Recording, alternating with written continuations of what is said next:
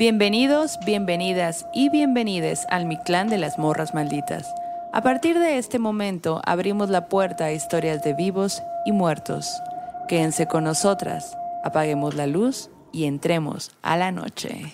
Uh, amiga. Un día más, un, miércoles más. maldito más. Sí, qué emoción. Oye, y además cada vez más cerca del Día de Muertos. Cada vez, mi cada vez se siente más. celebración favorita del mundo mundial. Del mundo mundial como buena oaxaqueña. Exacto, exacto. Fíjate que siempre me acuerdo mucho que desde chiquita, pues a veces íbamos al pueblo a ver a mis abuelitos abue- y pues ponían allá un altar, ¿no? Con unas velas altísimas, ¿no? Larguísimas, larguísimas, muchos panes eh, de venaditos, dulces de azúcar pintaditos, güey. Así como que me acuerdo mucho de eso, de los arcos de Qué flores loca, de cempasúchil, ¿no? Y como de verdad toda la, pero sobre todo, güey, o sea, ponían el altar y todo, claro, cada familia dependiendo de lo que tenía, ¿no? Y lo que podía, pero lo- en lo que sí no escatimaban era en la comida, güey. O sea, como que en los tenates de palma, sí, me acuerdo mucho de los tenates de palma en el piso. Ajá. llenos de pan, de plátanos, de fruta de temporada que se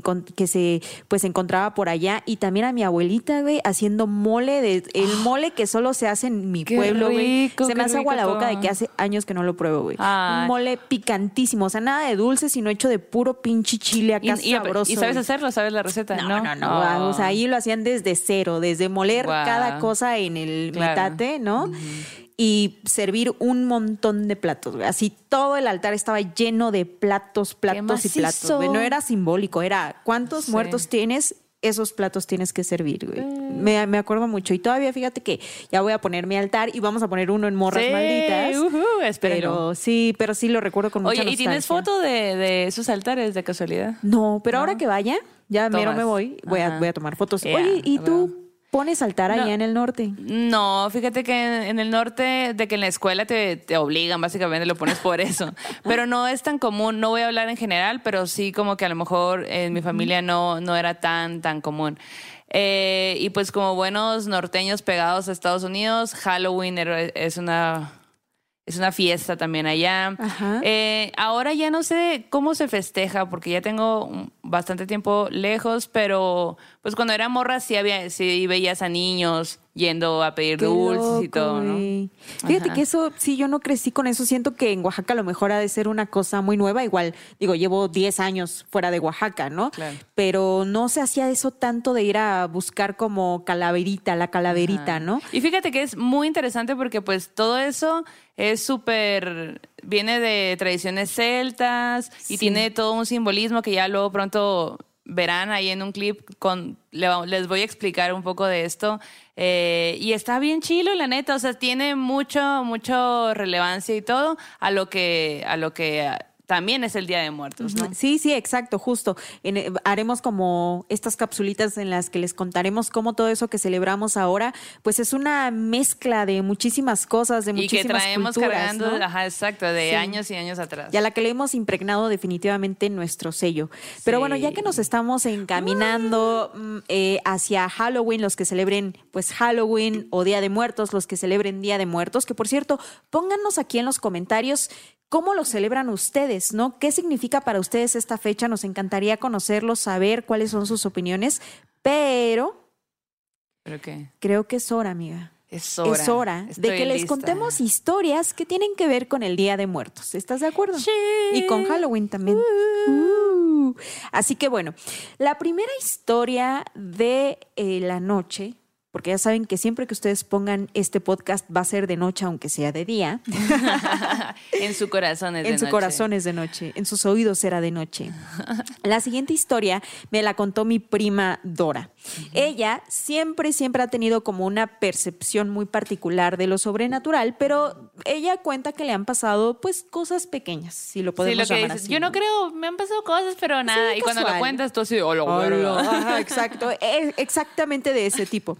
Y bueno, ella me cuenta que igual, o sea, como les cuento, mucha, mucha gente del pueblo de Tepejillo dejó Tepejillo para vivir en la ciudad de Oaxaca o vivir en otros lugares, eh, pues debido a que buscaban oportunidades, ¿no? Pero siempre volvían al pueblo a ver a su familia, a sus, a, a sus papás, mamás y a celebrar estas fechas, ¿no? Como Día de Muertos. Entonces, Dora, pues... eh, que era una chava cuando pasa esta historia, pues su abuelita se había ido al pueblo, su mamá se había ido al pueblo, toda la familia andaba en el pueblo, pero ella y unos tíos se habían quedado en la ciudad de Oaxaca, pues porque pues estaban trabajando ahí, ¿no? Como eh, ajá, estaban chambeando, pues, ¿no? Pero, pero, aunque la familia se había ido al pueblo para hacer esta celebración, pues en la casa de la ciudad de Oaxaca también ponían su altar de Día de Muertos, que era más simbólico, ¿no? Que en realidad como se hace. Ay, en no, el pueblo. me imagino los, los panteones en Oaxaca, güey. Sí, esos días. Qué padre. hay uno en Jojo que tiene una. Oigan, si ustedes están por allá, es más, donde sea que estén y van al, ajá, panteón y todo, taguenos en sus fotos. Sí. Estaría bien padre compartir y ver cómo cada quien festeja Exacto. estas fechas. Sí, o si andan ahí, porque muchos pueblos y ciudades hacen sus fiestas, ¿no? Si andan Sí. ahí en una muerteada, güey, En Etla, en Oaxaca, que es cuando casi me, moría hace unos años. De pues la vez que casi se moría. Exacto, pero hice la nota. Porque periodista ante Porque todo. reportera ante todo. Bueno, el caso es que, pues, volviendo a la historia, se va la familia al pueblo, Dora se queda con sus tíos en la ciudad, tienen su altar simbólico en la casa y Dora dice esto, en el pueblo tienen la creencia de que si en Día de Muertos tú durante la noche te metes abajo de la mesa del altar y te quedas despierto toda la noche, puedes tener acceso a ver cómo llegan los muertos al altar, pero no solo eso, sino que hacen como una reunión los muertos en la que discuten quiénes son los que se van a ir el próximo año, güey. No Esa es una de las creencias, güey, que se tiene. Está padrísimo, ¿no? Imagínate, güey. Ajá, y el que manto, el manto que divide la línea entre los vivos y los muertos. Exacto, exacto, ¿no? Entonces ella dice, dice que tenía mucho esta curiosidad, ¿no? De quisiera poder meterme abajo del altar para ver si vienen y escuchar de qué Yo de hablan, que voy ¿no? a hacer- llevarme mi sleeping así.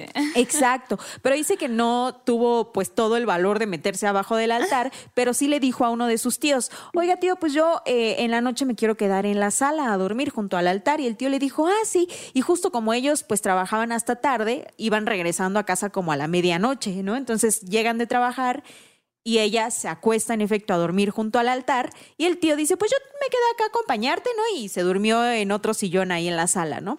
Bueno, pues pasa la noche, se duermen, los vence el sueño y el cansancio y ella pues se le olvidó la reunión de los muertos. Y, a- y en la mañana muy muy tempranito el tío se levanta porque pues trabajaban eh, trabajan en cosas relacionadas con la revista, los periódicos y todo eso, se tenía que ir muy muy temprano a hacer la recolección de lo que iba a vender, ¿no? Entonces le dice, bueno sobrina ya me voy al rato nos vemos, no que sí y ella pues ve que se va el tío y se vuelve a dormir, ¿no? Y en eso, cuando cierra otra vez los ojos y se empieza a acomodar, le cae algo en los pies. Y entonces ella se despierta del golpe que siente en los pies y cuando ve, tiene un pan de muerto en los pies, güey. No mames. Y entonces ella así como de qué pedo, o sea, pero le había caído así como, no, no le cayó, se lo Se aventaron, güey, ¿no? Entonces se sienta y voltea a ver hacia el altar que tenía un arco donde cuelgan los panes y dulces y flores y dice que el arco del, el- del altar se estaba moviendo, ¿no? Como si hubieran arrancado el pan y se lo hubieran aventado. Hola. Agarra el pan que tiene entre las piernas, lo ve y se da cuenta de que el pan tiene un dedo marcado. No mames. Ajá. Ala, qué No, pues ahí se despertó la morra, salió de la casa, fue a buscar así como que al tío les con- le contó a toda la familia, ¿no? Pero dice, imagínate, dice, del susto, de, de lo que sentí en ese momento cuando me cayó el pan. Dice, obvio en la noche pues yo ni en cuenta, ¿qué hubiera sido que se hubiera metido abajo del altar? Imagínate. ¿No? Ajá. Sí, Pero- no, sí, no, sí, no, no, no. yo creo que, que justo este, por algo no se metió. Y si eso le dio tanto susto, imagínate qué hubiera pasado, ¿no? En la noche. sí, sí. Pero y fíjate que, que en Oaxaca yo sí crecí mucho con esta costumbre de tú no puedes comer antes que los que te visitan. ¿No? El servicio primero se les sirve primero a ellos, a nuestros O parientes sea, tú no puedes comer hasta el día siguiente. No, no, no, en cada comida, porque en el pueblo, o sea, se les pone desayuno, comida y cena, güey. Entonces tú les pones como mucha comida durante el día y pues preparas molito, cosas que le gustaba o que se acostumbraban en el pueblo, ¿no? Pero en nuestra familia y en la, en la casa de los abuelos siempre era, servimos primero en el altar y luego comemos nosotros, ¿no? Incluso a veces de los platos que tú sirves en el altar, ya después de que esperas un rato, tú puedes tomar el plato y te lo comes. Oh. Ajá. ¿Y como- cuánto es el tiempo de espera? No, pues ahí tú le calculas como. Seguro ya habrá comió. terminado de comer, ya, ya.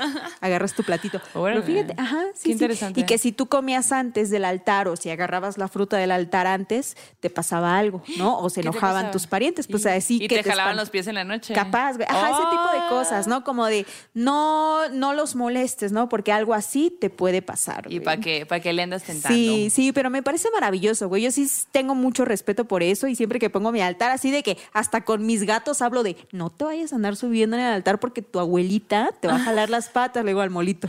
Y lo respetan, güey. Ah, huevo. Está muy loco porque si no se suben ya hasta el final, güey. Ya andan ahí. Ah, güey. Pues es que le llama la atención igual, sí, ¿no? sí, sí. Oye, qué buena historia, ¿eh? Está muy Muy locochona. buena, muy imagínate buena. que te avienten un pan. No, No man. más.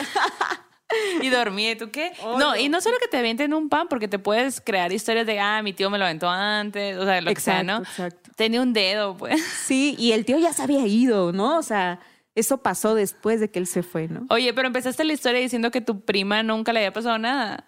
Exa- Este No. es del. Casi no le ha pasado nada de, de la no. familia. No. Oye, pues yo te tengo una historia de Lucía Barajas que nos cuenta. Eh, de una historia bien sorprendente también que le pasó a ella. Ok. En una, también en una, en una fiesta de, de Día de Muertos. Ajá. Pero la verdad es que eh, no fue de Día de Muertos, fue de disfraces. Como lo cuenta también, voy a dejar que, ya sé que nunca ponemos audio en esta sección, pero voy a poner, no me importa. Me encanta, me encanta. Vamos a escucharla. Hola morras, ¿cómo están? Ando bien, bien contenta, bien alucinada porque escuché mi audio de la historia de mi abuelita. Muchas gracias, qué bueno que les gustó. Y bueno, este es una historia que me pasó cuando iba en la prepa. Y este, espero no darle tanto rollo al asunto porque ya noté que me gusta dar muchos detalles. Entonces trataré de ser un poquito más rápida.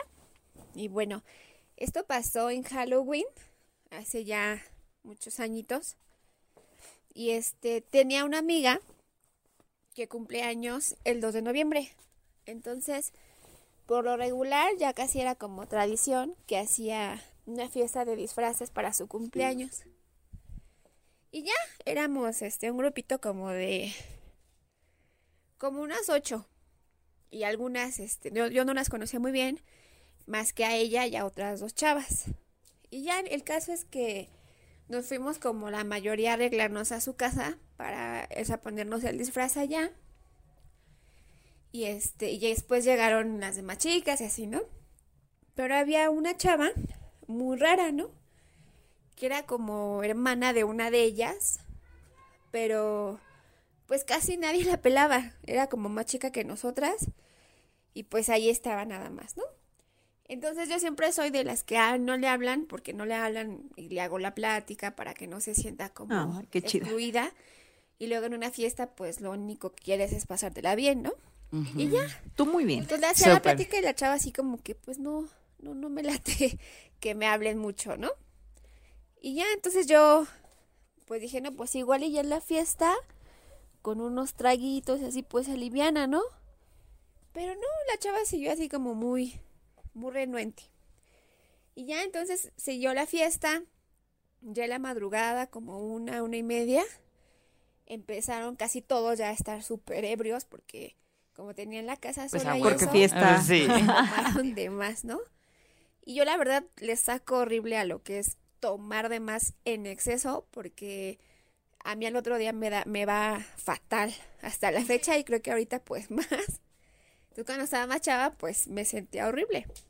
Entonces ya cuando sentía que me mareaba pues yo como que le bajaba y trataba como de llevármela leve. Y esta chava yo veía que no, no había tomado nada, ¿no? Y ya, así como la saludable. madrugada, pues ya cada quien estaba en su rollo y ya se me acerca a mí y me dice, oye, ¿me acompañas al baño? Y yo, pues bueno, ¿no? Y en esa fiesta y en ese entonces tenía un noviecito, este, con el que duré años, que no me casé, pero duramos un buen. Nos ha pasado a Y todos. le digo a él, ¿sabes qué? Espérame, ¿no? Voy a acompañarle al baño. Me dice, ah, bueno, entonces yo voy algo al carro en lo que tú vas al baño. Sí, porque ya muchos se van y no vaya a ser que esté estorbando o algo. Digo, bueno, acompaño a esta chava al baño y me dice, ¿sabes qué? A mí no me gustan las fiestas. A mí no me gusta este ambiente porque pues ni plática ni nada más se están tomando, ¿no? Ay, pues. Es que es una fiesta. pues sí, exacto, Así es una son ahora, fiesta. ¿no?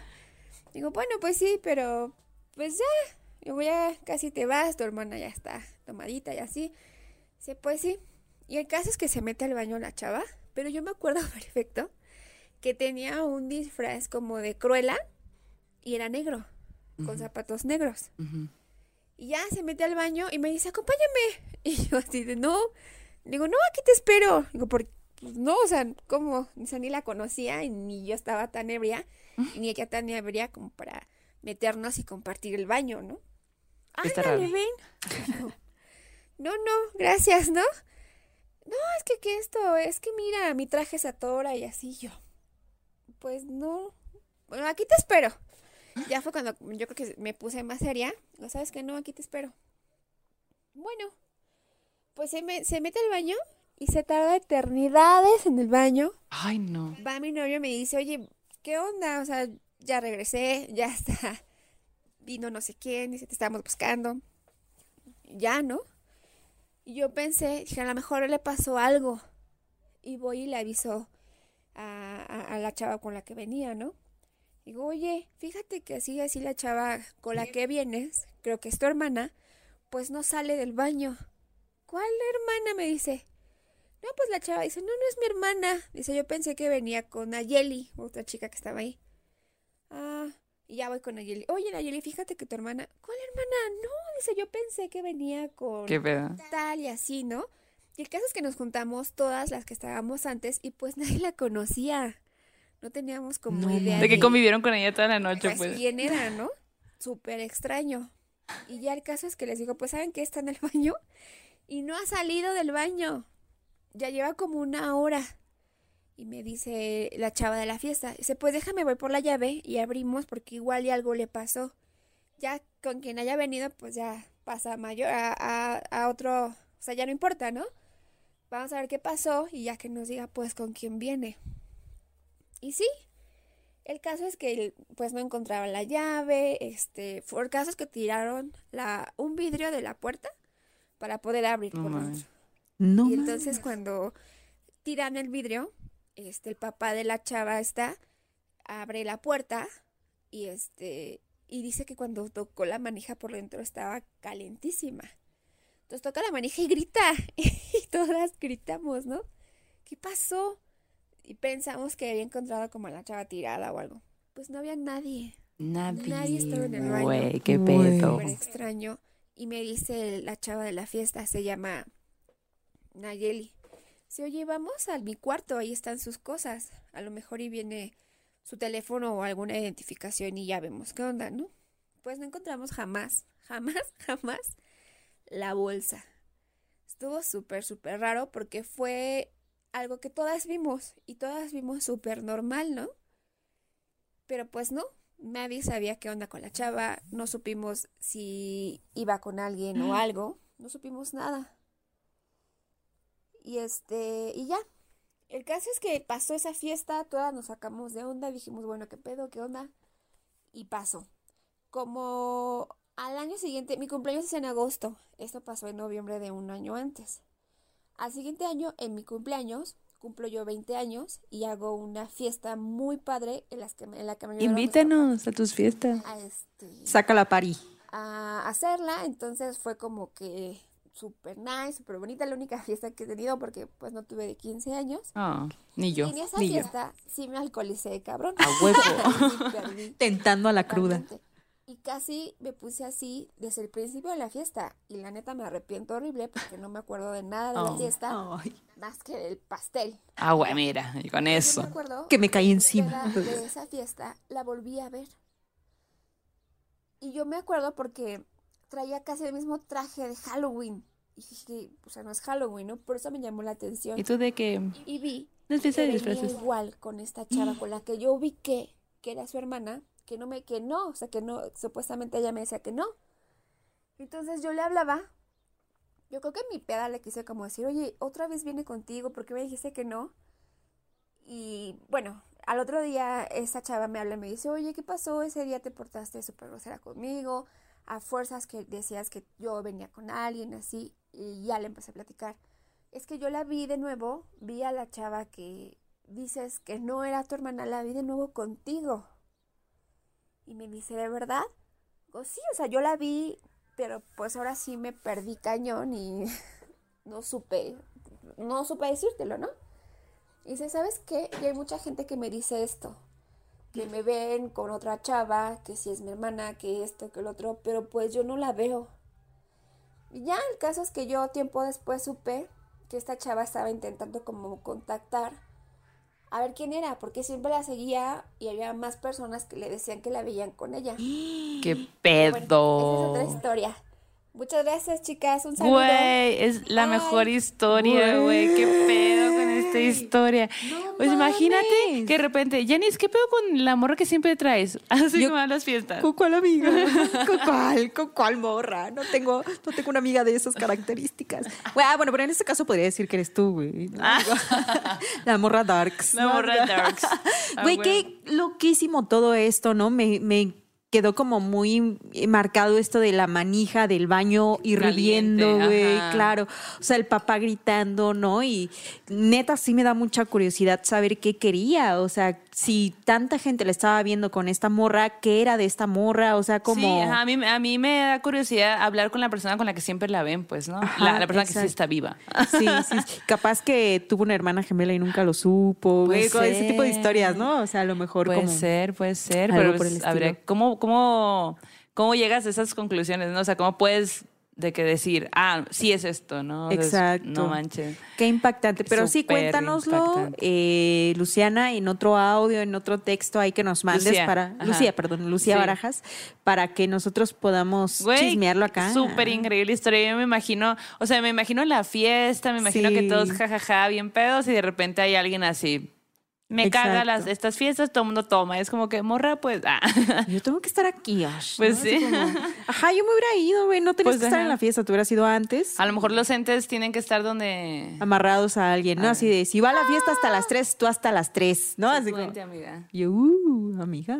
Oye, pero no, déjame ir al baño. tranquila. o sea, y luego quería que fueran al baño juntas. Juntas, güey, imagínate que hubiera ido. No manches, no, no, no. A lo mejor, sí, no, quién No, sabe. qué miedo. Mejor no. Qué bueno que no lo averiguaste tampoco. Oye, y hay otra historia que también ocurre en el marco de Día de Muertos que me compartió mi querida amiga Vane Campuzano, que de hecho la Vane es como de la época en la que yo empezaba a hacer ahí mis prácticas eh, de la escuela y así. Y entonces, pues un abrazo para Vane. Y bueno, Vane me contó lo siguiente. A ver, a Dice ver, a ver. que, pues, esto pasó hace algunos años, que fueron eh, ella y su entonces novio, que ahora es su esposo, fueron al pueblo donde vivía, pues, toda la familia del esposo, ¿no? Donde estaba enterrada, pues, la bisabuelita de su ahora esposo, ¿no? Y que fueron al pueblo justo porque le fueron a dejar flores, a limpiar la tumba, que es parte de los rituales, ¿no? O sea, cuando es Día de Muertos, vas al panteón, limpias la tumba, cambias las flores, pones flores, o sea, como de la temporada también, ¿no? Entonces justo dice que fueron al pueblo, estuvieron, el pueblo se llama San Rafael y está, me comenta que en Estado de México, ¿no? Entonces llegan al panteón, pues se encargaron todo el día en hacer estas labores y ya en la tarde noche, más bien como ya casi en la noche, agarran camino de regreso a, a la Ciudad de México. Y dice que pues la, la neta, pues ellos venían en su carro, ¿no? Como muy tranquilos después de toda la jornada y no se quisieron venir por la carretera por la que podían venirse, que era la México-Puebla. Yo la Ah. verdad no sé nada de carreteras, pero bueno, usted las ubicará, tú Sí, sí, la sí, ubicas. que dice que no se vinieron por ahí, que decidieron agarrar el camino de Jico. Ok. Entonces, que ese camino dice que es en realidad como muy angosto, que solo hay como dos carriles, ida y vuelta, ¿no? Y San se acabó. Y pues ellos como que dijeron, ah, pues mejor vamos por ahí más tranquilo, ¿no? Seguramente tratando de evitar pues todo el tráfico de esas fechas y así, ajá. ¿no? Entonces, pues iban acá de shililala, platicando. Dice que como el camino justo es tan angosto, pues es difícil que pues haya gente caminando en los en las orillas. Por eso, cuando ya muy a oscuras y ellos solos en la carretera manejando, a ella le impactó ver que a varios metros enfrente de ella, o sea, como que muy muy adelante, venían personas caminando. pero haz de cuenta que si ellos iban de regreso, la gente apenas iba Ah. llegando hacia Iba en sentido contrario, Ajá, pues, en sentido ajá. contrario, por supuesto, ¿no? Y pues era Día de Muertos, Claro, pues, ¿no? ajá. Entonces, ¿Y brillaba la gente o qué? güey, No mames. Sí. Dice Sí, que creo. justo lo que a ella le llamó mucho la atención, además de que cayó en cuenta de que dijo, pues no hay espacio como para que pudieran andar caminando, tampoco sería seguro, ¿no? Como que sería muy, muy peligroso. Y pues digo, aún con todo lo peligroso que pudiera ser, es posible. Hay gente que lo hace, ¿no? Que camina en esas pequeñas, en esos pequeñ- pequeños espacios en las carreteras, ¿no? Pero lo que le impactó fue ver que brillaban, que tenían como una luz muy intensa alrededor de ellos, color blanca, güey. Y que de hecho dice que cuando se fueron acercando más eran dos personas, Oh. que era una mujer y era un hombre que era mucho más alto que ella, muy delgado los dos, y que él iba con la mano en el hombro de ella. ¿No? Y que iban caminando como muy despacio, muy tranquilos, y ellos en el carro pues los rebasaron, ¿no? Y que Mm. justo cuando los rebasaron fue cuando a ella le entró la certeza de que lo que- habían visto claro. no era algo vivo, ¿no? Y que pues sí lo relacionó con Día de Muertos, con estos visitantes, ¿no? Que a lo mejor iban llegando al pueblo para ver a sus seres queridos. Ay, ¿me recuerda la historia esta que nos contó Alexa? Alexia. ajá. Alexia, ajá. Y siempre nos regaña porque decimos mal su nombre. Tú Eh, dices, Val. Perdón, es que con la Alexa, de que pues es muy confuso. Perdónanos, Alexa. Digo, Alexia. Alexia, Ah, Alexia, Alexa. Eh, Ale. que, que cuenta que ella iba, venía de regreso con su novio y que te acuerdas que vio también igual. Me, me recordó Sí, mucho. Si, no han visto ese blanca. capítulo, eh, vayan a verlo. Corran a. YouTube a verlo después de ver, terminar de ver este episodio. Y recuerden suscribirse también a este canal y dar like y Compartir. todo esto. Compartir. Con sus amigos, enemigos, con sus fantasmas también. Con sus fantasmas, Mándelos. wow. En, en, ¿Tú crees que en ese, en ese plano habrá YouTube? Ah. Yo creo que sí, güey. YouTube, Spotify. Sí, yo creo que sí ha de haber. Seguro sí nos escuchan. Creo que el Wi-Fi no ha de ser tan bueno, de que no pueden conectar todavía. mejor con es esta, súper bueno. eh, o mejor, ¿no? Pero A lo todavía no alcanza la tecnología a conectar ni de allá para acá ni de acá para allá, güey. Yo que se- espero que llegue los cables ahí se, se Sí, pasan, ¿no? Sí, exacto. Pero Pues ojalá bueno. que sí pase, güey. Ya el internet es magia, ¿no? Pues sí, exacto. Pero qué Oye. tanto es tantito, güey. Te quiero contar la historia que nos mandó Renata. Ey, Renata, que ya nos ha pasado Ya, varias historias ya nos has este pasado espacio. varias y aparte lo mandó en un audio que se estaba, o sea, está bien tétrica la historia, pero ella se estaba riendo y yo, yo así como que, ¿por qué te ríes de tu hermano? Típico de morras que viven con fantasmas, güey, viendo Ya fantasmas. todo Ya, les da todo risa, casual ¿no? acá, Así como, ajá, ja, ja, ja. exacto. Pues ella cuenta que eh, ella perdió a su hija y cuando, cuando la velaron, la velaron en casa de sus papás, en un cuarto muy blanco, en casa de sus papás. Y dos meses después era Día de Muertos. Entonces decidieron, ahí donde la velaron, en ese cuarto, pues hacerle su, su ofrenda, ¿no? Ok. Y, y ella cuenta que pues ella le llevó pues muñecos, eh, juguetes, pancito, todo lo que a la niña le gustaba. Y, y este, este espacio estaba en el segundo piso de casa de sus papás. Entonces hicieron un camino de, de, de flores desde la puerta principal hacia este cuarto. Y, y, pues ahí estaba con las velas, muñecas, todo. Entonces e- ella y su familia decidieron ir al panteón y se fueron, pero uno de sus hermanos eh, decide quedarse, más bien se tiene que quedar por algo, no sé, chamba, vamos a decir, y, y les dijo, no, pues váyanse ustedes, adelántense, yo Las eh, sí las alcanzo eventualmente. Ah, bueno, pues se fueron. Y el hermano cuenta que ahí se quedó en la casa haciendo lo que tenía que hacer y cuando de pronto escucha ruidos arriba. Entonces él dice, ah, pues seguro volvieron por algo y a ver, voy a ir a ver qué onda. Ay. Y sube y pasa por el cuarto este. Y cuando eh, el cuarto tiene una ventana, una ventana que estaba pues en el segundo piso, ¿no? Y que se abre por adentro. Entonces eh, eh, él, él cuenta que cuando va pasando, Creo que primero se cayeron las muñecas, sí, ¿no? Primero se caen las la muñecas, se abre la ventana eh, y se apagan las luces. Y él da un susto de ¡No! ¿qué está pasando? Güey. Y pues esa es la parte que está divertida porque ella, ella lo cuenta y se ríe así como jaja, como que se asustó un montón. Y el hermano acá agarrando la diabetes, güey, acá en el susto, güey. Y el hermano va y va, va al panteón y le cuenta a todos, ¿no? Y todos de que, pues bueno, y, y, a- y termina la historia contando que siempre en esa casa ven un niño y que quizá algo, algo relevante habrá. Pero pues eso sucedió justo el Día de Muertos. Güey, qué denso. Y me recordó mucho la historia de que no tiene nada que ver porque no fue en Día de Muertos ni nada. Pero cuando yo vi Chucky, oigan, la primera vez que la vi en Canal 5, que ya habíamos hablado de que se dividían así por, Por partes. por, partes, porque en ese tiempo, pues no. Eh, lo vi, mis papás se fueron, ya lo había contado también, creo. Se fueron a, a una boda, me quedé aquí ahí con mis hermanas, mis hermanos les valí, y yo estaba ahí aquí en mi, ca- en mi cuarto. Y yo tenía, mi, en mi cuarto yo tenía un- luz con dimmer. Entonces a mí me gustaba como no apagarla del todo, pero pues dejarla así como un poquito de luz. Y, y era amante machina, así hardcore de los muñecos. Entonces tenía un stand lleno de muñecos. No mames. En Sonora pues nunca llueve porque es desierto. Y esa noche llovió. Y no solo llovió, hubo trueno, relámpago, todo. Y entonces como que yo voy a decir que fue un trueno muy fuerte y no sé, por alguna razón, el trueno hizo que todos mis muñecos se cayeran a la verga al piso y yo, ¡ah! gritando porque yo acabo de ver Chucky, güey, me, me dio muchísimo miedo. Me acuerdo que me la pasé así que no pude dormir hasta que llegaron mis papás y salí corriendo y me, me dormí con ellos. ¿Y tus hermanos qué, güey? ¿Te ignoraron vilmente? Súper ignorada, güey. Ellos están ahí abajo haciendo otras cosas. Y la historia de los hermanos. No, estábamos bien espantados, güey. Vimos Chucky, güey.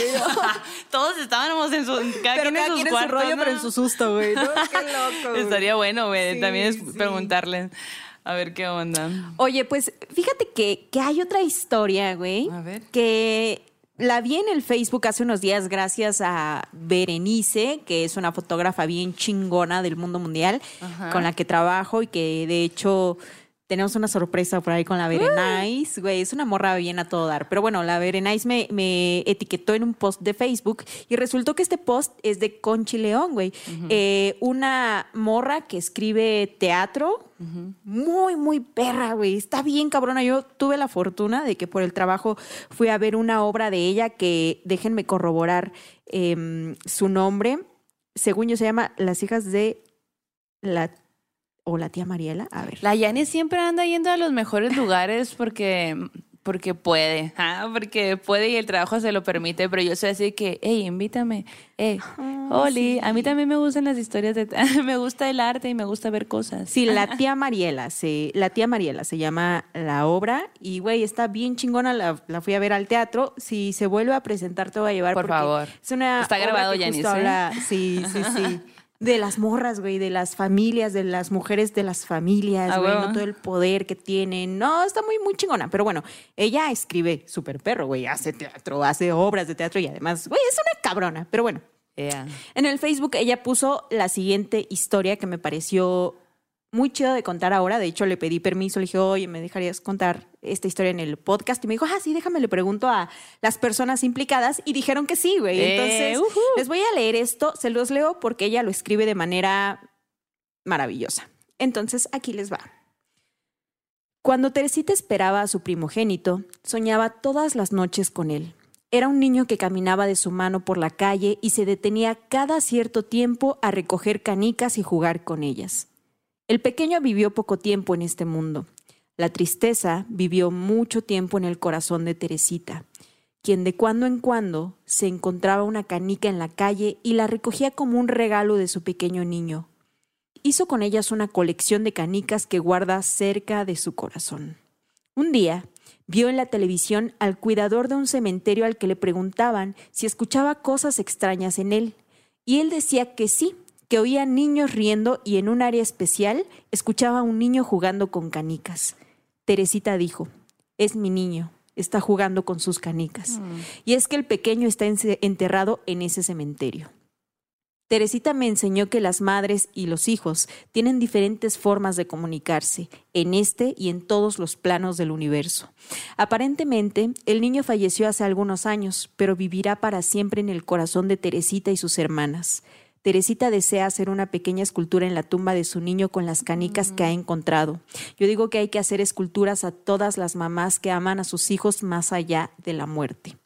Para Teresita y sus hijas, el amor más puro del mundo. Ay, qué bonito. Y, y esta onda de las canicas, ¿no? Que también es algo que está ahí y presente en un montón de historias. Sí, sí, sí, la neta sí. Sí, al final, bueno, de hecho dice, Julie Ortiz para Teresita y sus hijas, el amor más puro del mundo. Así es como ella cierra este texto que, como dice, ¿no? Qué chido este amor que trasciende, ¿no? O sea, al final el amor sí trasciende y aunque tenemos Claro. seres que ya murieron, uno sigue queriéndolos igual, güey, ¿no? Está muy cabrón. supuesto. Y qué bonito esto, ¿no? De que ella encontrara, o sea, en el testimonio de alguien que ella no conocía, algo que conectara tanto con su hijo, ¿no? Que sí. me pareció muy bonito, muy chido. ¿Ustedes tienen también historias que tengan que ver con este tipo de manifestaciones con sus seres queridos? Cuéntenoslo, mándenoslo a morrasmalitas.gmail.com. Yeah. Oye, amiga, y vamos a pasar a terror en corto. ¿Qué onda? Pues sí, me parece perverso. Va. Buah, ah, ah, ah. Hicimos una breve pausa en la que mágicamente la bebida de Maldo se volvió espumosa. Mm. No sé qué pasó allí, pero bueno, saluda amiga. Salud. Y hay que pasar ahora sí a la siguiente sección, que es el terror en corto. Déjame, le doy acá el traguito. Y resulta que en esta temática de cosas que pasan en Día de Muertos, de seres queridos que nos visitan en Día de Muertos, pues Diana García, que es una morra bien chingona, que además es mi doctora de dientes, A nos mandó.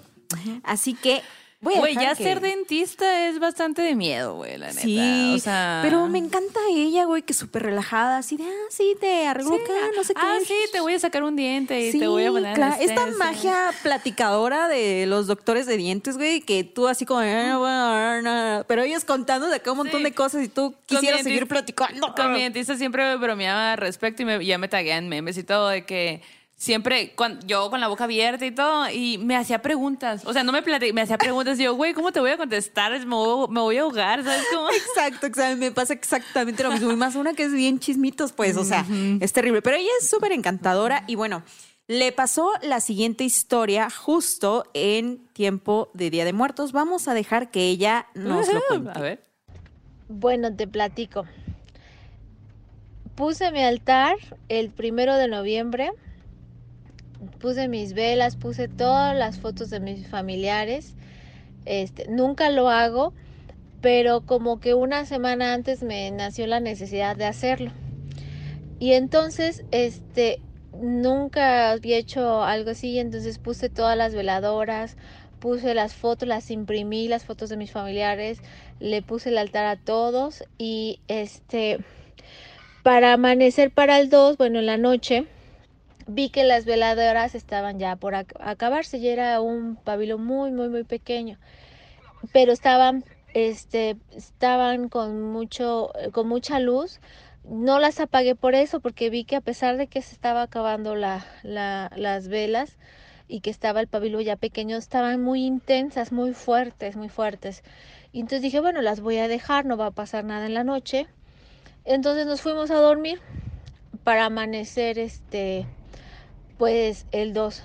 Y entonces eh, nos dormimos y como eso de las 5 de la mañana, me doy cuenta que Ali ya no estaba en la cama pero escuchaba como voces a lo lejos. Entonces me desperté, le hablé dos veces a Ali, pero no me contestó, no me respondió.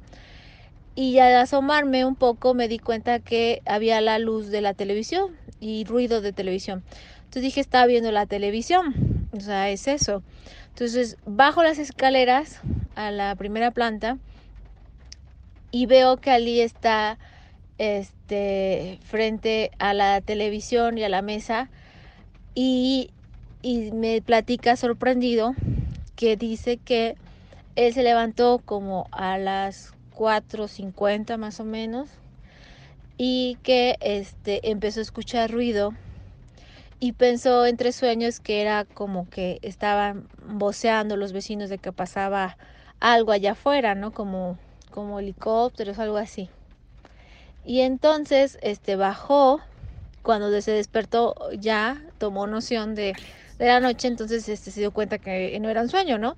Entonces se levantó y escuchó el ruido eh, de la televisión, bueno, de un ruido allá abajo. Bajó y al momento que bajó se dio cuenta que la mesa en una y la mesa y la silla que está frente al televisor de la, del comedor, pues había, estaba abierta como si estuviera sentado alguien y que el control de la tele estaba dirigido hacia el televisor como si alguien lo hubiese agarrado.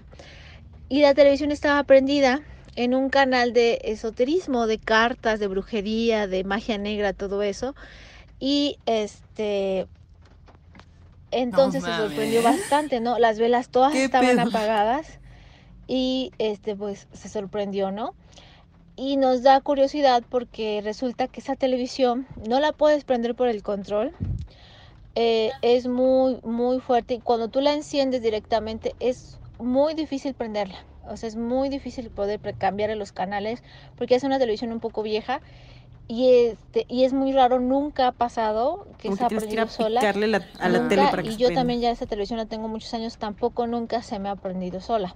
Entonces también lo, sorprendente es que la silla estuviera abierta porque ese día pues yo limpié un día antes y las sillas estaban todas cerradas o sea estaba el comedor bien y la silla estaba abierta no y eso fue eso fue lo que pasó así fue como nos sucedió esa noche de para el 2 de noviembre, lo cual nos parece sorprendente.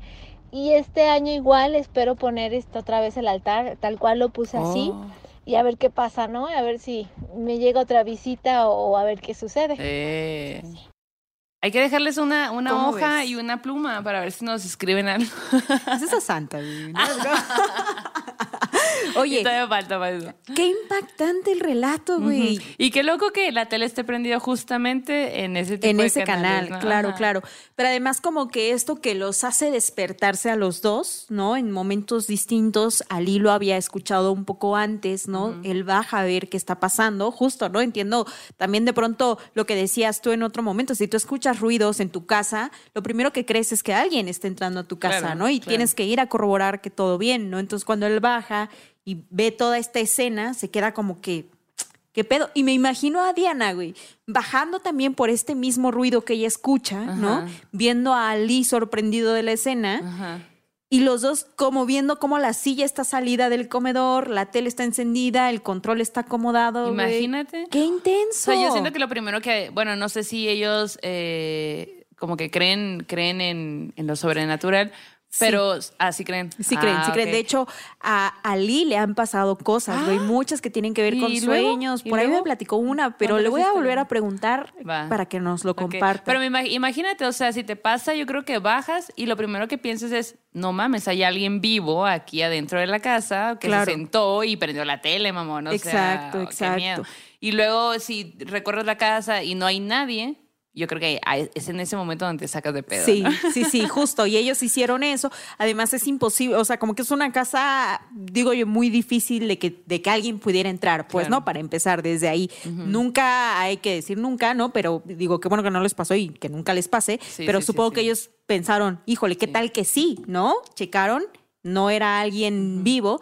Y, justo le pregunté que cuál era el sentimiento, la sensación después de esto, ¿no? Y me comenta que, que en realidad ellos sintieron algo como de que era una energía positiva. Ah. Dice, de hecho, nosotros volvimos al cuarto, nos acostamos a dormir muy tranquilamente, nunca nos quedó como que este sentimiento de algo malo vino a vernos, ¿no? Sino que dice que ellos quieren pensar que fue algún familiar que, que vino a verlos, ¿no?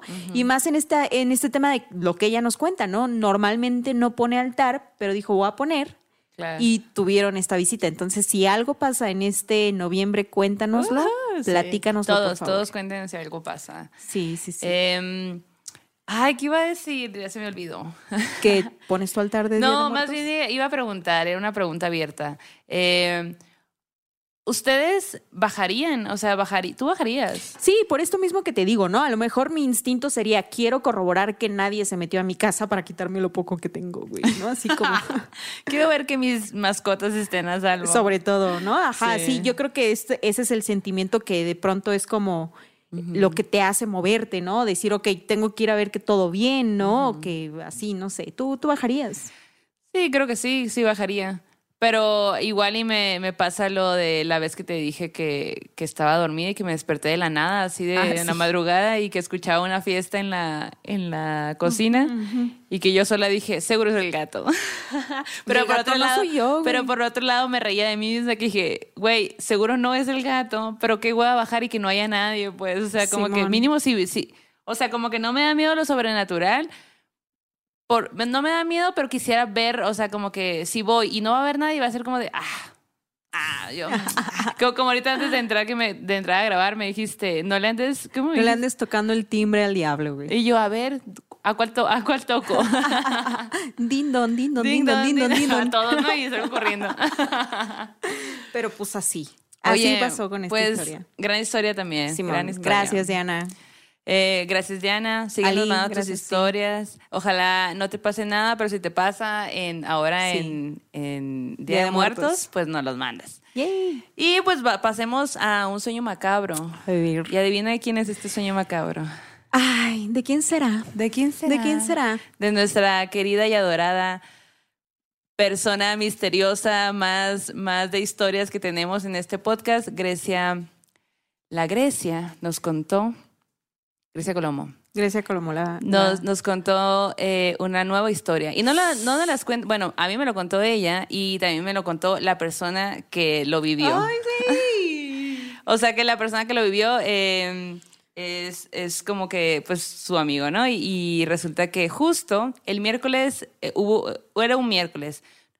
De hecho nos reunimos. Miércoles maldito. Miércoles maldito. Nos reunimos a ver morras malditas.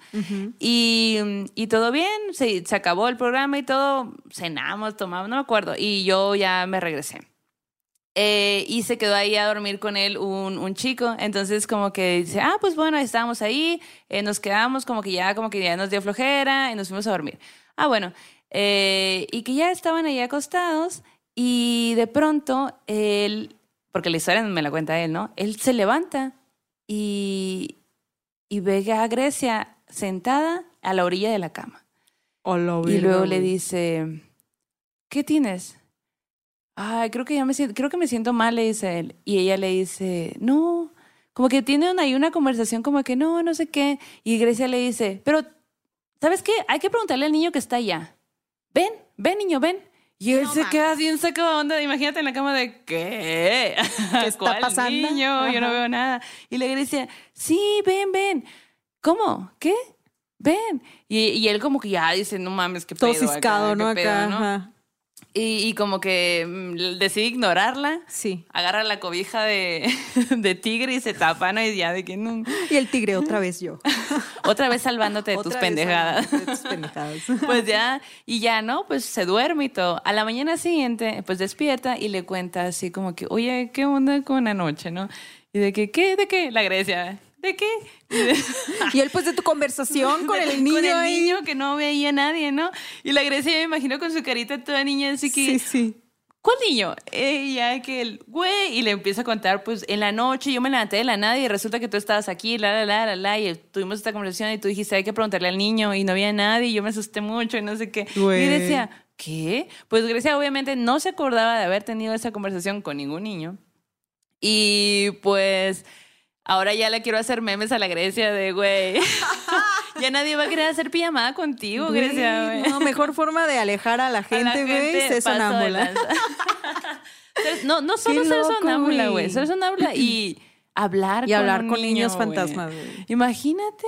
No, y es que la Grecia, la neta, es que, o sea, tiene algo ahí. tiene algo, güey. Yo creo que la Grecia es la amiga que tiene una niña siempre con ella, como la historia que nos acaban de contar. Grecia. Y sabe más que una pastillita de menta de historias, güey. Sí, no mames, manches. tiene así. Yo de hecho en el chat tengo historias que me ha mandado en audio de la tía, que de hecho nos invita a, a Chihuahua y dice como que, ay, ojalá en algún momento puedan ir. Y yo, si vamos a Chihuahua, obviamente vamos a entrevistar a todas tus tías. Güey. en todas sus Imagínate historias. una reunión con las tías. Eso sería como el sueño, güey. Imagínate que nos invitan las tías, que nosotras nos sentamos Y ahí que estamos en la casa de, abue- de los abuelos, ¿no? Simón, Hola, güey. Y no, la vecina, yo no puedo entrar porque hay algo malo. ¿Te acuerdas que la vecina decía eso? güey? Ya no sabemos todas las historias. Bueno, no, no son todas, me imagino que no y en son el todas, cuarto de al lado, güey, una morra costurando acá. Ustedes sí han visto Morras Malditas, saben a qué nos referimos. Todas las historias de la Grecia. Hay que hacer un maratón de historias de la Grecia. Simón, Simón, güey. Oye, pero qué loco. A ver si, si vuelve a pasar que nos lo compartan. De hecho, debería de grabarse, güey. No, qué miedo. Como el video que acabamos de ver de TikTok, güey. No de un mames. gatito, de un gatito. Bueno, ahí se los ponemos. Pero Sí, sí, sí. Está bueno. imagínate, imagínate un date, ¿no? Así que tú le invitas, no sé qué, y de repente el date se levanta y te está viendo acá de que hablando con güey. alguien que tú dices que es un niño hombre, y pinche Grecia. Y en pandemia, Y en güey. pa- Gobiérnate, güey. No manches. tranquiliza tus demonios, Grecia, tus entes alrededor. Habla con ellos así de, a ver, por favor, no me los espantes. Oye, y que de Este, hecho sí me dijo, oye, han pasado cosas muy raras, tengo que contar que hace unos días, pues yo ya, ya he contado miles de veces que yo soy súper nocturna, entonces yo, ya pues obviamente ella, ella lo sabe y todo. De hecho, Grecia vive muy cerca de mi casa, entonces eh, hubo una madrugada que, que yo le escribo por algo, por alguna razón, y me contesta. Pero yo normalmente escribo sabiendo que no me van a contestar y que me van a contestar hasta el día siguiente como la gente normal, pues, ¿no? Pero ella me contestó, pues, y yo, ah, ¿qué onda? ¿Qué se despierta, no? Y de que, güey, no mames, tengo un chingo de miedo, no mames, neta, a la madre acá. Y yo, ¿qué pedo?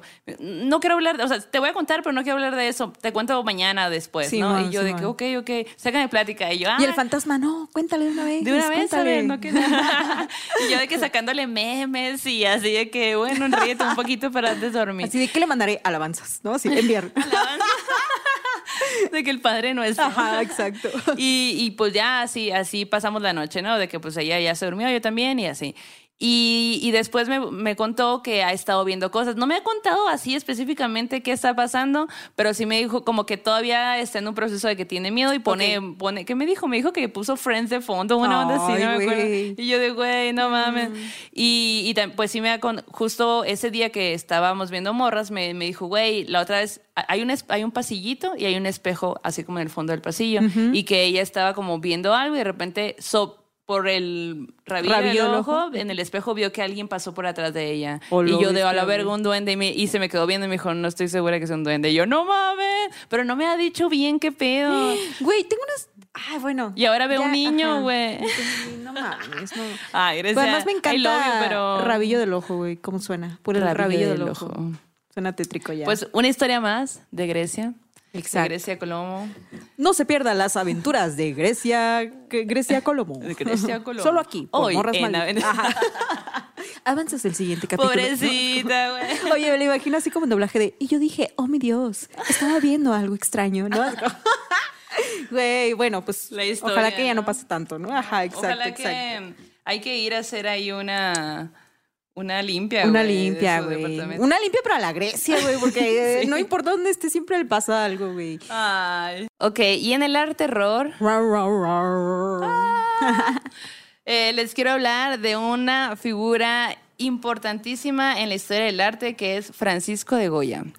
Eh, Francisco de Goya, un gran pintor, este, pintaba, hacía, pintaba en caballete, en mural, hacía grabado, hacía dibujo, todo. Hay una gran historia. Él, voy a contar brevemente como su vida muy en corto. Eh, nació en nació en 1746 en Zaragoza y murió en 1828. Él, este, pues, eh, fue pasando a, a- de dibujo y fue evolucionando su proceso, pero como hay mucho, mucha, mucho que decir de él, yo quiero nada más centrarme en las pinturas negras. Ay, güey. Ahí nomás. Que las pinturas negras, vamos a imaginar, Janice, creo que te imaginas que estás en- entrando a su casa. Goya pasó por varios procesos, ¿no? Uno de esos procesos fue eh, que, bueno, le tocó la guerra de independencia, que fue el conflicto bélico de, como de napoleónico, ¿no? De 1808 a 1814. Después de eso hizo estampas de, de los desastres de la guerra y eh, a los 47 años quedó sordo. Y ahí fue un proceso como que después de la guerra la gente cambia y aparte se quedó sordo, entonces imagínate lo que, lo que traía, pues, ¿no? A los 72 años compró una casa, alejado ahí de todo, de toda la vida, de todo lo que estaba pasando, y la casa justo le llamaban la Quinta del Sordo. Y no por él, sino porque casualmente el, el antiguo dueño también era sordo. Era el destino. Era el destino, era casa de sordos. Entonces, vamos a imaginar que estamos entrando a su casa. Ok. Tú abres la puerta y la primera, me encanta como, ¡trin! tú abres la puerta y la primera pintura que ves es esta. Esa hubiera sido mi reacción. Es, exacto, porque sí está pasada de lanza. Esta pintura se llama Saturno devorando a su hijo. Y bueno, pues eh, una breve así historia de esto. Saturno era el dios del tiempo y rey entre los dioses.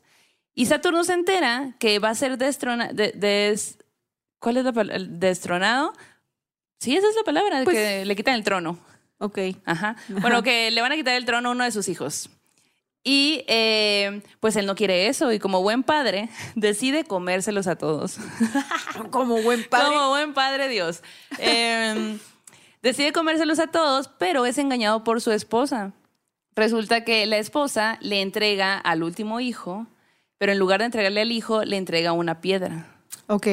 Y, y ese hijo que, que, que quedó ahí vivo es Zeus, que justo llega a cumple la promesa y pues le quita el trono, ¿no?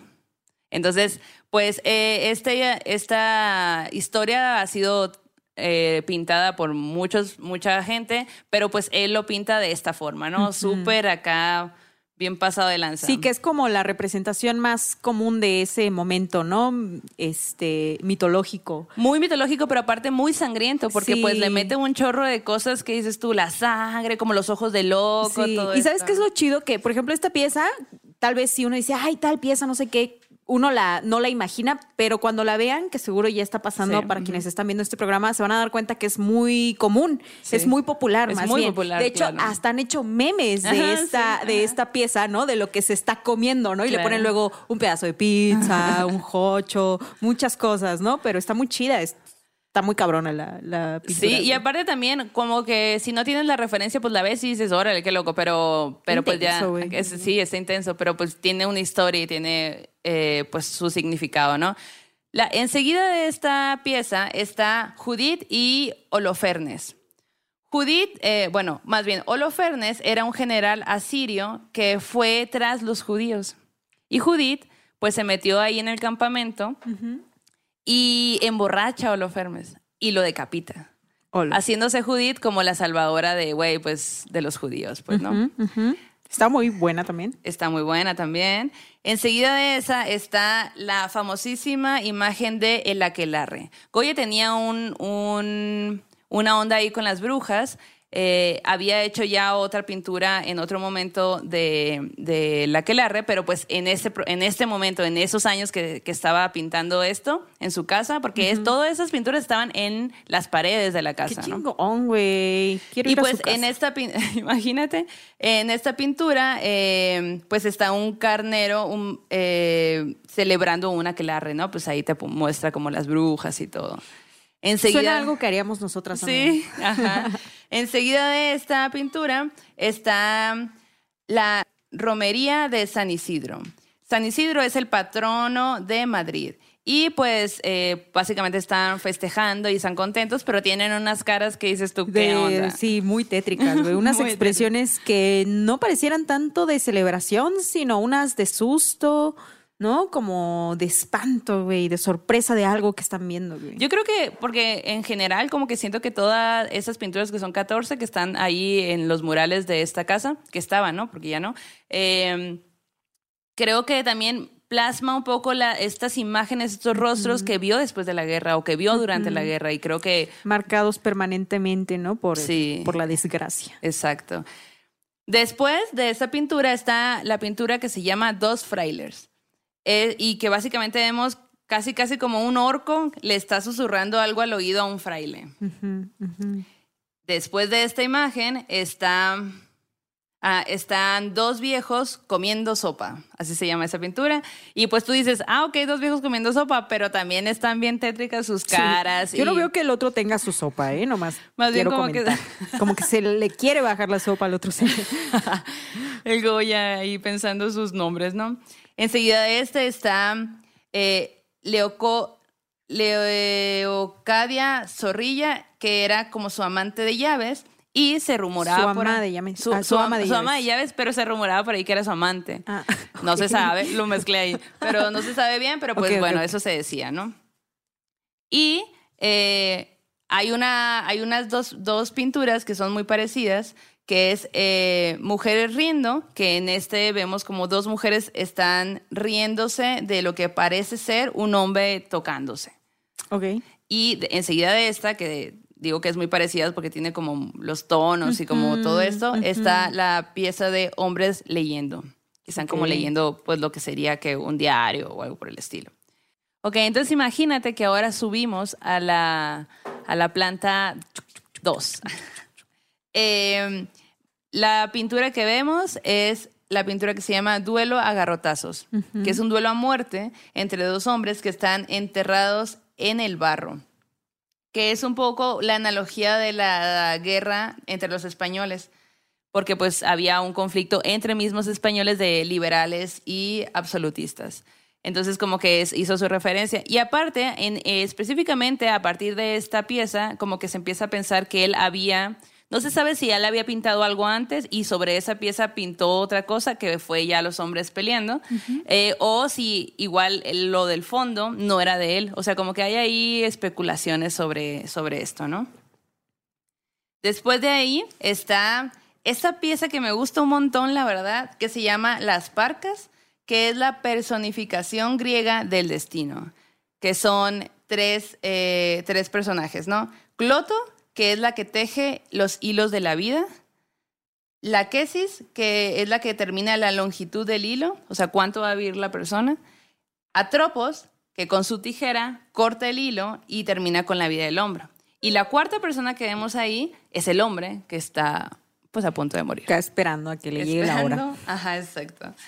Eh, después de esta pieza, de esta pintura, está el Santo Oficio, que es una procesión dirigida por un inquisidor. Que bueno, la Inquisición buscó mucho a Goya por una pieza que había hecho años antes, eh, que se llama... Como a muchos artistas. Como a muchos artistas, claro. Que se llama La Maja Desnuda. Entonces lo buscó y como que eso también le... Que después hizo La Maja con ropa. Pero pues bueno, hizo esta pieza como también un poco haciendo la crítica de todo esto, ¿no? Después de esta está Asmodea, que, que es como también un- una historia de... que se nombró así por el demonio Asmodeo. El demonio Asmodeo que mataba a todas las personas que se casaban con Sara. Y No, hay bueno. una historia también ahí que dices tú, déjala en paz. Dejen de matarse, pues. Dejen de Dejen matar. de comerse a sus hijos y de matarse. Y la última pieza se llama Perro semihundido.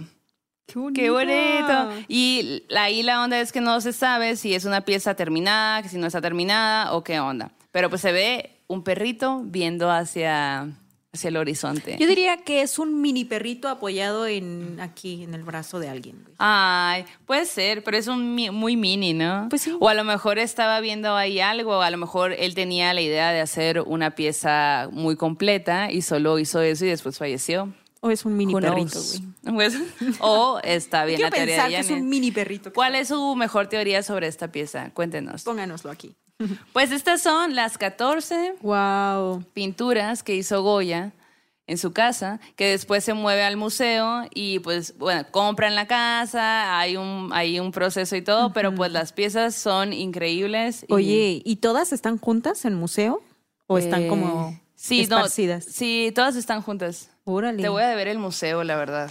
Bueno, lo podemos poner acá en los comentarios. Pero pues díganos cuál es su pieza favorita, Sí. cuál querrían tener en su casa, en la sala. Así. Yo tendría la del perrito. La del perrito está bien buena. A mí me gusta la de la quelarre, obviamente. El aquelarre también, por supuesto, el de Y la, las sopa está impactante. La de las las sopas. está impactante. Ay, lo de la sopa no sé si la tendría en mi sala, por ejemplo. No sé, güey. Sí, pues, bueno, si fuera un Goya, obvio la tendría bueno, claro, claro, obviamente. No, la tendría guardada en una En caja un fuerte. pinche ahí. tesoro acá, ajá, exacto. güey. No dejaría que nadie entrara a mi casa. güey. No, ma, no, ma. Pues así con el terror de hoy de, O- de Me Goya, encanta, quizás güey. despu- seguramente en futuros arterrores voy a hablar de otros de otros procesos que tuvo Goya porque hizo un montón de cosas, es un gran referente, pero específicamente eh, quise hablar en esta ocasión pues de estas pinturas. Me encantaron, güey. Me quedo con la del perrito. ¿Cuánto cuesta? ¿Cinco pesos? Me la llevo. Sí, sí, sí, la descargas de internet y la puedes imprimir en un... En 250 te cuesta. Ajá. No hagan eso. Ah, sí, no hagan eso. A Goya le dolería el corazón. No, yo creo que a Oya le gustaría Ah, que sí, estuvieran sí. sus piezas en todos lados. La, net- la Netflix sí. La sí, y aparte, eh, Goya era un- una persona muy. En ese momento, como que decía, toda la gente pintaba a los reyes y todo, pues, ¿no? Y, y él decía, es que hay que darle el sentido al arte, ¿no? Muestra algo. Entonces, yo creo que también esto de la guerra, Claro. todo esto que le tocó vivir, pues la- lo hizo, lo fue haciendo cambiar de. Sí. Sí, pero además qué loco esto de que de pronto el arte se vuelve súper inaccesible, ¿no? Y Ah, que sí. de pronto es algo por lo que se paga miles de millones después de que los artistas están muertos, pero durante eh, sus vidas tienen de pronto vidas súper tristes, ¿no? Y llenas de carencias, güey. A mí me da mucho coraje eso, güey. Sí. Que digo, qué culero, pero bueno, Sí, y- así y funciona sobre- el mundo, que- así ha sido. Exacto. Y siento que, bueno, a lo mejor hay procesos de todo, ¿no? O sea, quizá ahora no, no se vive tanto como antes, no se puede, o sea, es dependiendo de dónde, de dónde estés, pues, ¿no? Simón.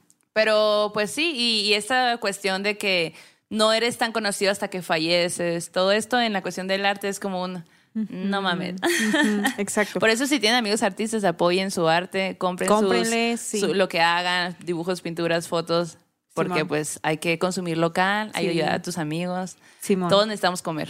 Sí.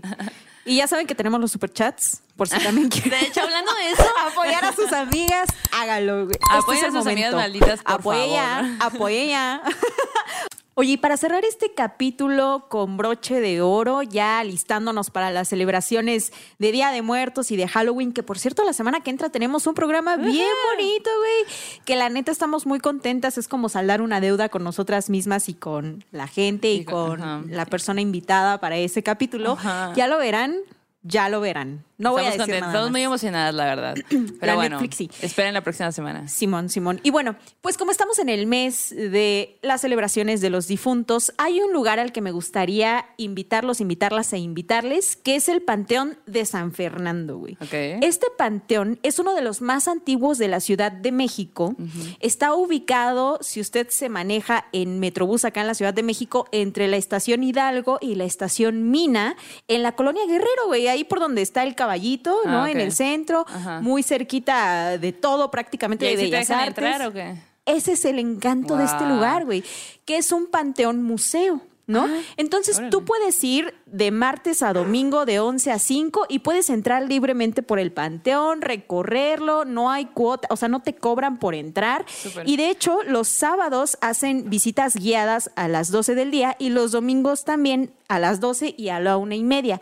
Y ahí te voy a decir cuál es otro de los encantos de este lugar, que además yo digo, ya, o sea, hay panteones que son privados, incluso acá en la Ciudad de México, que no puedes entrar. Eso, la verdad, yo tengo, le tengo ganas al panteón Al francés, güey. Ganas. Sí. No sé si ustedes sepan, pero aquí en la Ciudad de México están cerrados los panteones. En Sonora puedes Sí. entrar a cualquier hora, de hecho, a cualquier panteón. Sí. Y aquí no, resulta que no. Sí, hay panteones Es muy así. triste. De hecho, yo conozco ese justo porque me tocó ir a cubrir una nota y ya lo conté en algún momento, ¿no? Y es un panteón que tiene unas tumbas maravillosas, güey, con una increíble. arquitectura Cuando increíble. yo he pasado güey. caminando y que está así poquito abierta la puerta, paso y digo, güey, lo, lo que se ve aquí nomás se ve Simón. así de que fabuloso. Simón, bueno, pues este panteón fue, haz de cuenta que antes, en el pasado, las personas como de lana, relacionadas con la iglesia, de poder, se enterraban muy cerquita de las iglesias o en las iglesias, ahí como, ¿no? Ah, ok. Eh, Si te das cuenta, creo que hay varias iglesias que todavía tienen esas huellas de tumbas alrededor de, ¿no? Que era un asunto muy religioso allí.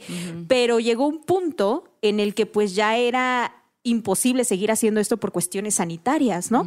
Entonces, pues bueno, el Panteón de San Fernando está justo junto a una iglesia, ¿no? En la que de pronto pues empezó a enterrar a la gente enfrente de, ya no adentro, ¿no? Sino enfrente y de- decidieron construir un panteón en 1832. O sea, imagínate, uy, ya tiene sus, ya tiene sus ayeres este lugar, ¿no?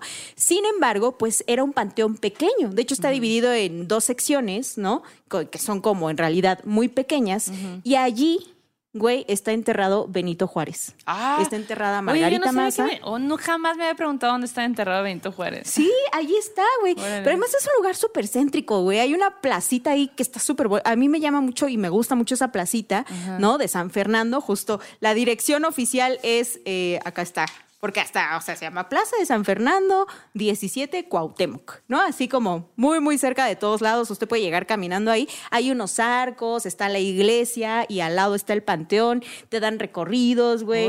Seguramente tiene sus historias y está Claro. muy loco porque fíjate que justo, o sea, como te, di- como te decía, a veces antes pues estos, estos recintos, las iglesias eran para gente muy adinerada, pues este panteón de San Fernando se volvió uno de los panteones más exclusivos de esa época, güey. Si dejan de entrar, wow, no lo puedo creer. Ajá, o sea, imagínate que solo la gente con más lana Claro. podía entrar. Podía entrar. Imagínate Si que te vas a morir bien, tienes que tener dinero, Exacto. aparentemente. Ex- O sea, la neta sí, siempre ha sido así. Hasta la muerte tiene un costo, hasta la muerte, hasta en la muerte hay clases sociales, desafortunadamente, güey, ¿no? Y pues este es como de alguna forma el ejemplo de eso que pasaba, ¿no? El caso es que pues ya por mil, haz de cuenta que en 1859, Ajá. más o menos, eh, Benito Juárez dice, ¿saben qué? pues ya vamos a separar, o sea, ocurren las leyes de reforma, ¿no? Que es justo separar a la iglesia del, Estado, Estado, ¿no? Entonces, una de esas leyes incluía que los panteones pues ya no iban a ser propiedad de la iglesia ni regidos por la iglesia, sino por el Estado. ¿no? Y es ahí como cuando se abre un poco más este asunto del panteón y ahí, y en los setentas cierra este panteón, pues porque ya, ¿no? O sea, ya, Ya. estaba, además de que era un panteón pequeño, ajá, exacto. Pero la, de los últimos que se enterraron ahí, o el último, fue Benito Juárez. Ah. Entonces, pues te dan los recorridos, luego hacen noches de museos allí. ¿Noches de así museos? Sí, Wow, güey. hay Está que súper ir. bonito. Sí, sí, sí, Sí. hay que ir juntas Va. Para. Les mandamos ahí para que vean historias y todo. Exacto, exacto. Pero Qué pues el caso es que sí, está ese panteón. A mí me gusta que esté abierto, pero que además tenga toda esta Y historia. que, ¿no? y que den recorridos también eso está Sí, padre. Estaría sí. padre tomarnos una foto en la tumba ahí de. Sí, sí, sí. Del y de hecho hay mucha gente como Eh. súper importante enterrada ahí. Está, está sepultado, de hecho, a ver, te digo acá.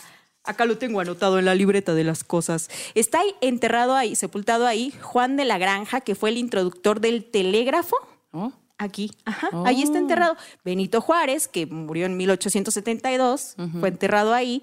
Y también, fíjate que hay como una placa, un nicho a una mujer que se llama Isadora Duncan, que nunca vino a México, nunca estuvo aquí, pero era una bailarina súper importante en su época. Y que murió, en, eh, era gringa ella, murió, pero como era tan famosa, una, una mañana apareció este nicho en este panteón de San Fernando y ahí sigue, güey. Y dicen que lo hicieron pues sus admiradores y que Ah. dentro de sus admiradores estaba ni más ni menos que Elías, Plutarco Elías Calles, güey.